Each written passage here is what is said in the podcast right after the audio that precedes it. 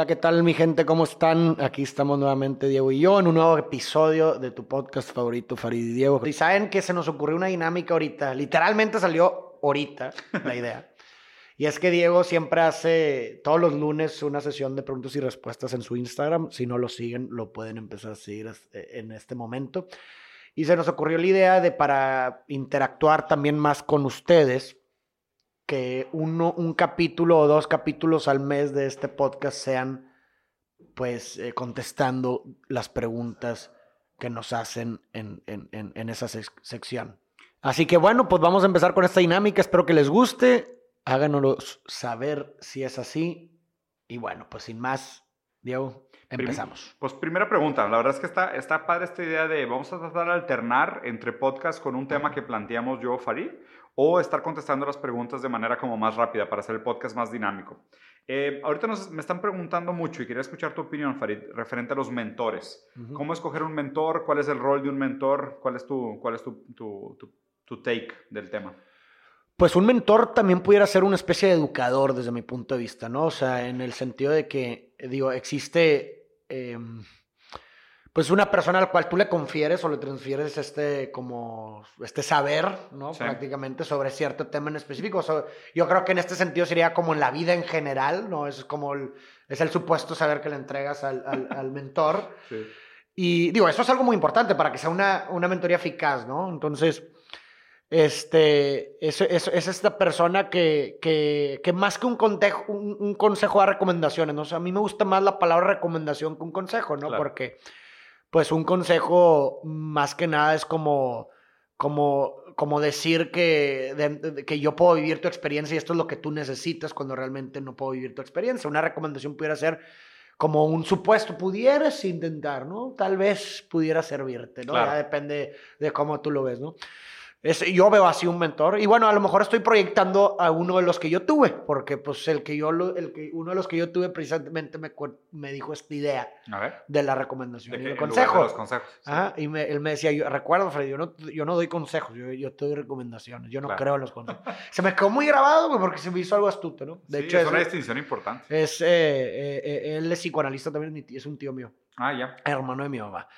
Y siempre lo buscaba como que para para, oye, tengo esta situación o esto, y lo iba para saber su punto de vista, y, siempre como que me, me, ayudaba bastante, ¿no? A hablar con él.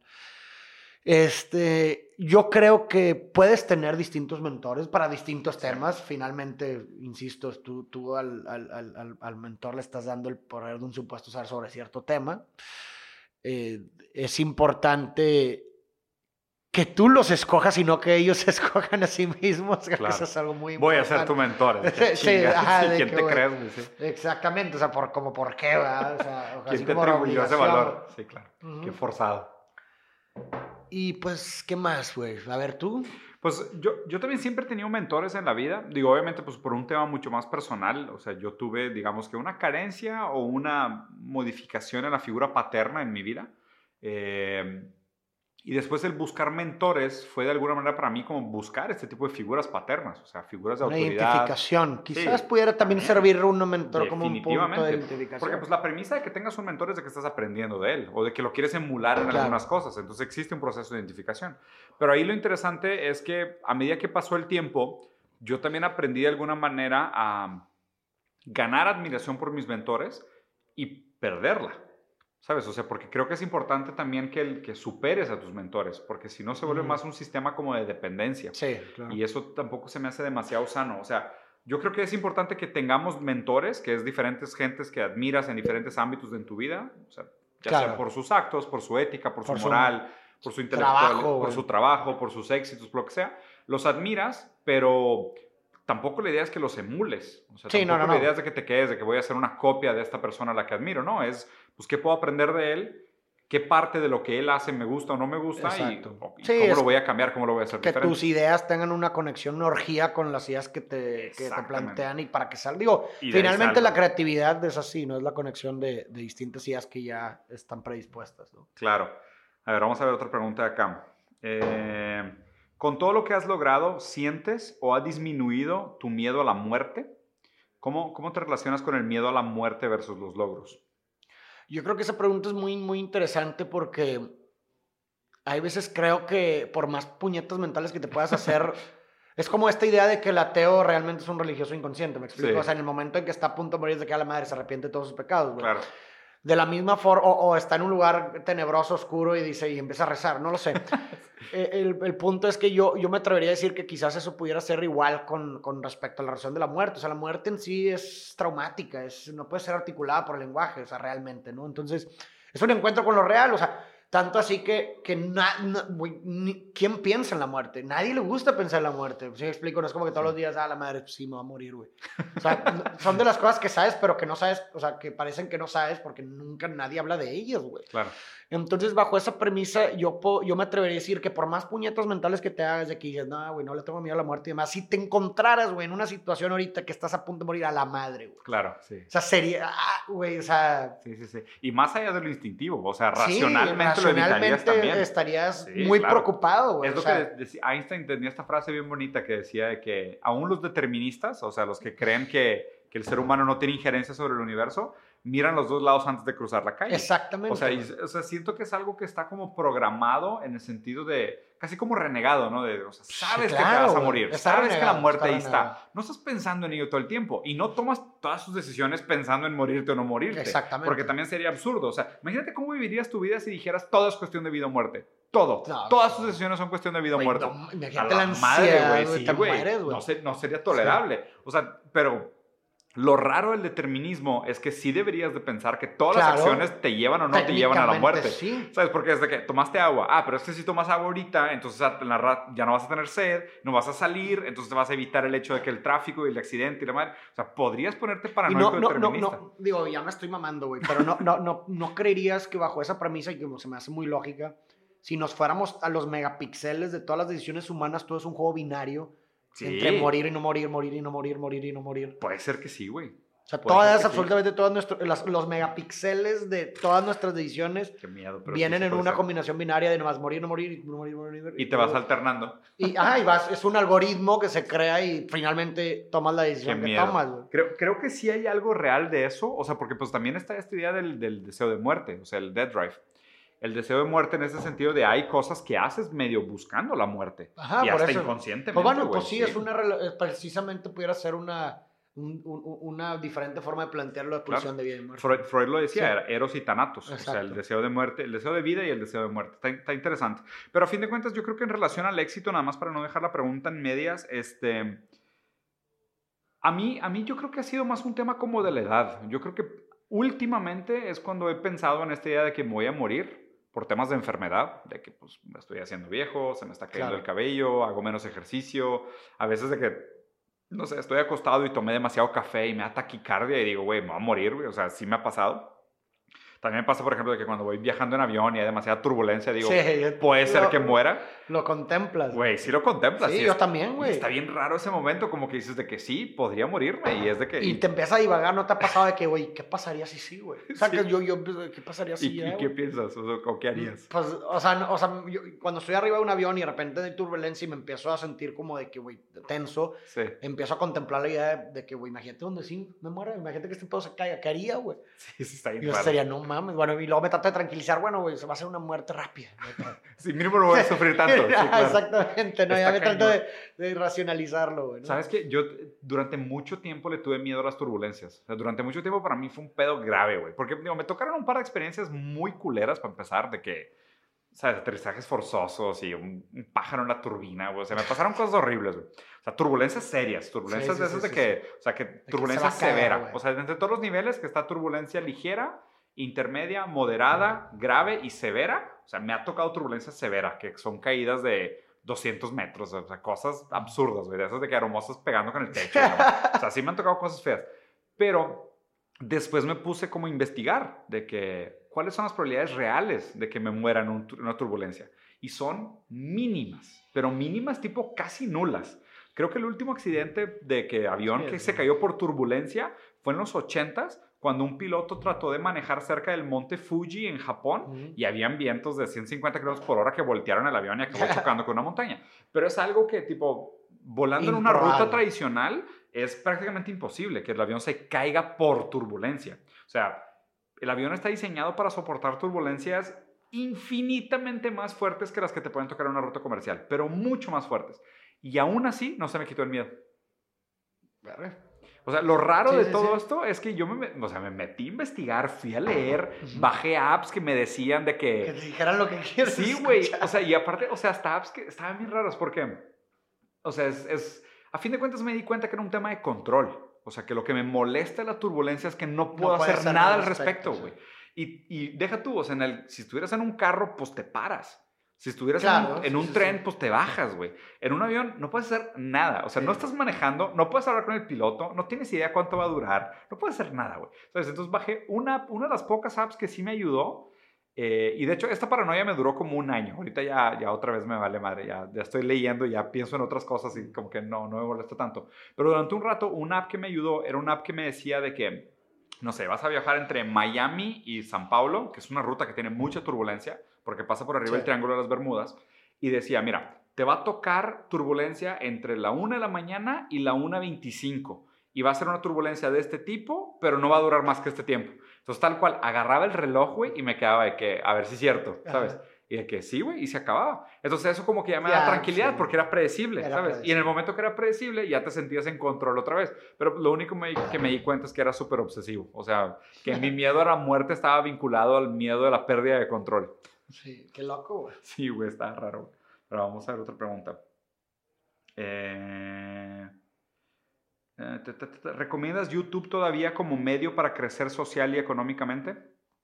Sí, claro, güey. Todavía, ¿verdad? No, y ahorita está muy fuerte, por ejemplo, YouTube Kids. Sí, ahorita el contenido para, para infantil, no mames. Súper rentable, güey. sí, súper rentable y, y también súper eh, como fácil de crecer ahorita. O sea, si ah, haces un buen contenido, una buena línea y demás. Y Todavía puedes crecer algo orgánico. porque pues es algo nuevo, es, una, es un feature nuevo. Sí, la verdad es que yo también. Como TikTok. Sí, de hecho, o sea, YouTube es de mis plataformas favoritas, güey. O sea, yo sinceramente si tuviera que escoger con qué plataforma quedarme, se me hace que me quedaría con podcast y YouTube. Y yo creo que también es, es, es, es la única y como irreemplazable, ¿sabes? O sea, ah, que no puede llegar otra y, y, quitarla. Y, quitarle, o sea, toda la gente que utiliza las demás redes sociales también usa YouTube. YouTube. Pero no toda la gente que utiliza YouTube utiliza las otras redes sociales. Estoy de acuerdo contigo. Sí, sí, sí. A ver, vamos a agarrar otra. Em, en la crianza de los hijos, un coñazo a tiempo y hoy en día no aplica, ¿tu opinión? O sea, un coñazo, o sea, pegarle a los ah, hijos, violencia física contra los hijos. Híjole, güey, ¿cuál es tu postura?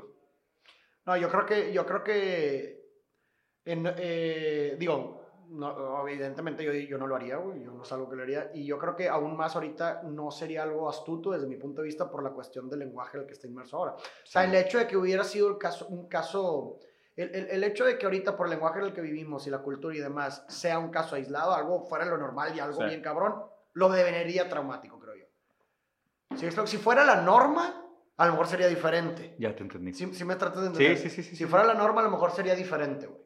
Pero como no ser la norma, es el hecho de no ser la norma y ser como a la madre, me hicieron esto, güey. Claro. Lo debería de traumático, creo yo. Sí, está, está, bien interesante cómo lo planteas. O sea, nada más para la gente que no escuchó la primera porque leí bajito. O sea, la idea es de, o sea, violencia contra los niños. Bueno, no violencia contra los niños, sino usar la violencia como herramienta pedagógica, infantil. De decir, oye, si tu hijo te está portando mal, le das una nalgada, o un chanclazo, o un manazo, lo que sea.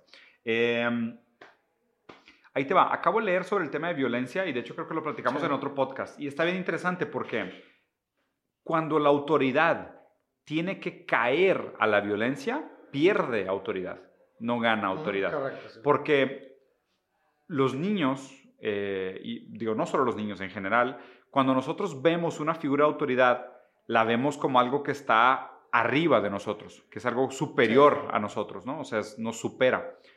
Cuando tú te portas mal y la, autoridad se ve obligada a ejercer violencia, la autoridad se baja a tu nivel. Entonces pierde su característica de figura de poder. Porque la violencia debería ser solo y simplemente una amenaza. Algo que es, es, una, es, una, es una moneda de negociación a la cual idealmente nunca deberías de caer. Porque cuando caes te ves ridículo. O sea, es como que para mí el papá que más da miedo es el papá silencioso, güey, que nada más te voltea a ver y dices, en la madre, güey, no voy a hacer nada. ¿Sabes? Entonces, también es otro tipo, como lo venimos hablando, es otro tipo de violencia. Es otro tipo de violencia, exactamente. Pero pues es un, es un tipo de violencia, pues a lo mejor, digo, no sé si más efectiva o menos efectiva, pero pues a lo mejor no recae en lo físico. que aquí lo que estamos diciendo es que es evitar la violencia física. Física, exactamente. Porque pues, habría que plantear. Exacto, porque puede haber violencia psicológica y la violencia psicológica a lo mejor es mucho más traumática. O sea, imagínate que tengas un papá que no te da una nalgada, pero todo el tiempo te está diciendo que eres un fracasado, que eres un inútil, que vas a ser nadie en la vida, que, que tiene vergüenza de tenerte como hijo. Suena muchísimo más violento que una nalgada, güey. ¿Sabes? Entonces en eso, o sea, creo que hay que poner las cosas en contexto. ¿Qué es lo que se está tratando de lograr? A fin de cuentas, sí me parece importante que los papás tengan una postura de autoridad, como de decir, esto no se hace porque yo digo, ¿sabes? Porque pues estás en mi casa y son mis reglas y porque yo tengo más experiencia que tú y porque yo te mantengo, entonces yo te voy a decir qué hacer. Si tú quieres independizarte, emanciparte y no vivir bajo mis reglas, salte de la casa. O sea, sí me parece importante que exista. Eso tiene una importancia también en la regulación de goce. Porque a fin de cuentas, exactamente, regulación de goce y también te prepara para ser un animal social. Exacto, sí. Porque si no, después sales de la casa y estás desreglado, güey, nadie nunca te castró y en la madre vas listo para, para ser sociópata, güey. Entonces, creo que hay que poner en contexto qué significa la violencia, ¿no? En ese sentido de no, no todas las violencias son iguales, es difícil comparar violencia emocional contra violencia física. Y, y el último comentario es ese, de que la violencia, pues a fin de cuentas, cuando cae a violencia, ya se bajó de nivel. Sí. Em, un capítulo sobre cómo educar a tus hijos en el 2020. Madre, es tema complicado. ¿O prefieres...? No, pues ya tú eres el, el que tiene los hijos, compa. Y si quieres, ahorita le damos a la otra, porque esta también está buena, güey. La de estamos condenados al aburrimiento y sufrimiento. Okay. Está interesante. Pero bueno, el tema de cómo educar a tus hijos en el 2020. La verdad es que sí, qué difícil. O sea, yo sí, en, en algunos, en algunas cosas sí me considero un papá conservador en, términos de valores. Eh, por ejemplo, yo y mi esposa decidimos eh, sí educarlos bajo un contexto teológico. O sea, mis hijos, de alguna manera, pues no que crean en Dios, pero no los estamos educando para que sean ateos, por más que yo y mi esposa sí seamos.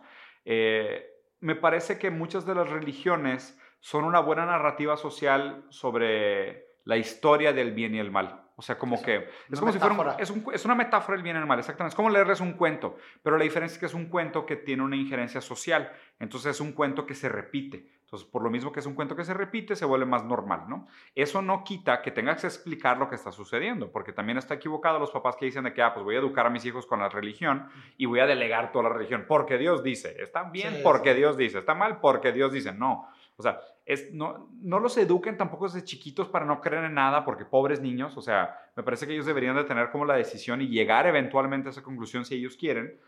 Pero por otro lado, tampoco caigan en el otro extremo de decir que todo es religión. Más bien es cuando pasa algo, traten de explicarles por qué pasan las cosas. O sea, yo te lo juro, y algo que me encanta de, de, Luca, de mi niño más chico, es que, o sea, digo, además que es, él es el típico niño por qué. Es el típico niño. ¿Pero por qué? ¿Pero por qué? ¿Pero por qué? ¿Pero por qué? Y me puedo ir con él horas preguntándonos los por qué. Y pues aparte como a mí me divierte, literal todas las mañanas. De hecho, he pensado en grabar eso. O sea, en tener que hacer cuenta un live en la mañana de que los porqués de Luca. Y tipo, Luca, la vez pasada nos fuimos literal 40 minutos para ir. 40 minutos que Luca dijo, papá, el sol nos está siguiendo. y yo, que no, Luca, nosotros estamos siguiendo el sol, el sol, digo, el sol está en una posición, nosotros estamos alrededor del sol, nosotros nos estamos moviendo, el sol no. Y le decía, mira, fíjate, el sol está parado, si yo me paro, el sol se para. Cuando nos movemos, parece que el sol se mueve en relación a nosotros. Bueno, una hora, güey, explicándole por qué nosotros no estábamos, por qué el sol no nos estaba siguiendo. Pero me parece que, como que los papás, no sé si, si ha sido un tema de pérdida de paciencia, de, ¿sabes? De, ah, niño tonto, tipo, ¿sabes? ¿Cómo puedes preguntar tantas estupideces? Como que al revés, güey. O sea, qué chido alimentarles esa curiosidad y alimentarles esa duda y echarle más, más gasolina a la fogata de que, oye, Luca, ¿y no será que la luna también nos sigue? Oye, ¿y por qué nunca, por qué nunca hemos visto la luna y el sol al mismo tiempo? ¿Sabes? O sea, como sí, que, ajá, exactamente. De, alimentarles y, darle, y creo que ese tipo de cosas son importantes y dejar que ellos mismos lleguen a sus conclusiones, porque si también les estás imponiendo todo el conocimiento y la ética y la moral, pues los estás endocrinando. Y, y me parece que eso es más peligroso, porque después cuando ya no estés tú para, para endocrinarlos y tomar decisiones por ellos, ¿a, quién van a emular, güey? ¿Sabes? O sea, la idea es apostar en el sujeto, que surja un sujeto, un sujeto capaz desde de, de, de, identificarse con el mundo, de ser significado por el mundo. Entonces, esa es mi recomendación más grande. O sea, es como que el, para mí la curiosidad infantil es una joya, güey. O sea, realmente es algo precioso y, Y es nuestra responsabilidad, pues, cuidar de esa, de esa joya de la curiosidad. Genial, güey. Cuando tengas hijos, ¿cómo le hacer? ¿Quieres tener hijos? Sí, no, claro. ¿Sí? ¿Sí? es una de mis, de mis, metas, sinceramente. Y de hecho, justamente últimamente he pensado en eso. O sea, no sé si me gustaría. O sea, a lo mejor en el momento en que los tuviera, no sé si me gustaría no tenerlos en ciudad, o sea, tener una vida un poco alienada, ¿sabes? Sí. De, de como todo el caos de la ciudad y de... ¿Sí me explico? sí, claro. No sé, digo, a lo mejor eso digo ahorita y después... a lo mejor cambias de opinión. Pero a veces me da miedo, eso es lo que voy. A veces me da miedo, este, que creo que cada vez más está fuera de ti. La, la, educación de tus hijos. Pues Freud decía, güey, que, que, nuestro trabajo como, como papás es tratar de cagarlo lo menos posible. Exactamente. Porque la vas a cagar en algo. Sí, no, inevitablemente. Forzosamente la vas a regar con algo con tus hijos. La idea es arruinarlo lo menos posible. Lo menos posible. Pero bueno, probablemente el siguiente vamos a hacer otra vez el tema de preguntas y respuestas y luego ya regresamos a otros temas tradicionales. Entonces acuérdense, si quieren participar de esta dinámica, todos los, los lunes eh, pongo por ahí la cajita de preguntas y respuestas, que son los días que grabamos yo y Farid, y ahí agarramos algunas preguntas para contestarles. ¿Va? Muchas gracias. Nos vemos.